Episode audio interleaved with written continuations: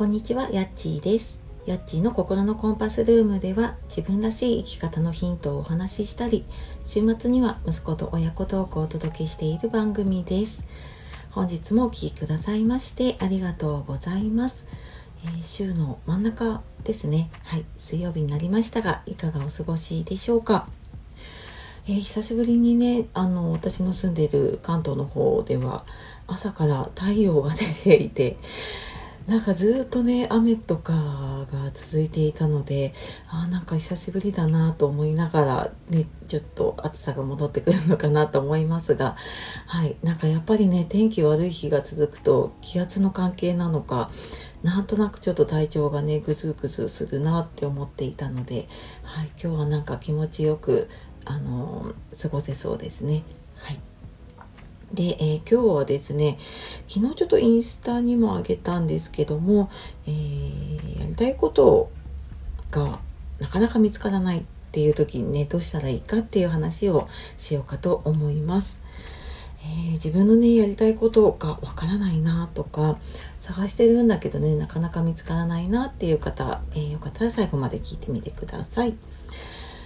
えーまあ私もねずっとやりたいことなかなか見つからなくって本当に自分探しを何年もね やり続けていたんですけれども、まあ、そのやりたいこと見つからないなっていう時に、えーまずねあのどうしてもこう頭で考えようとしちゃうとやれるかやらやれないかみたいな判断になってしまうので、まあ、そんな時はね自分の心の声を聞いてみるっていうことをね大事にするといいと思っています。で自分が本当に心からね望んでいることに気づいていますか、まあ、なかなかね難しかったりとかするんだけれども、えーそんな時にですねうん私がやっている方法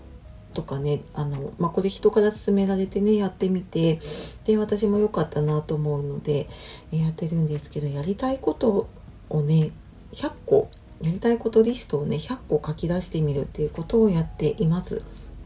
これ以前の配信でもねちょこっと話したことがあるんですけれども多分あと1個に絞ろうって思うともう制限がかかっちゃってなかなか出ないですね。でこれをなんか2個3個書いていったり、まあ、10個ぐらいまではねこうスラスラっと普段考えているようなことが出てくるんですけどここから20個30個になるとまあちょっと絞り出す感じですよね。でそっからこう50個100個って書いていくってなると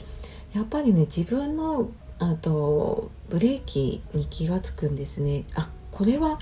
なんかどっかでやっちゃいけないって思っているんだなっていう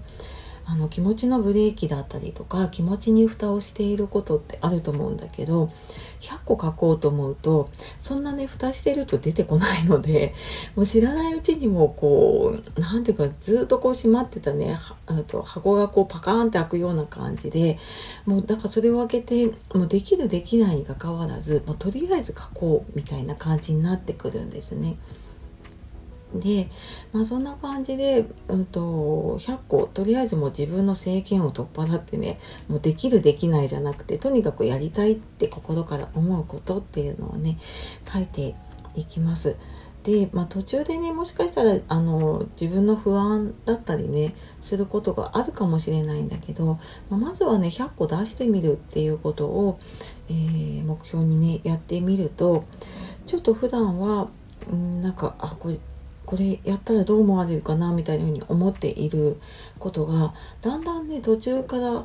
なんかもうそんなのどうでもいいやじゃないんだけれどもそんな風に思えることが出てくるので、まあ、まずね出してみるっていうことをねやってみるといいと思います。これ多分聞いたことがねあるっていう方もいると思うんだけれども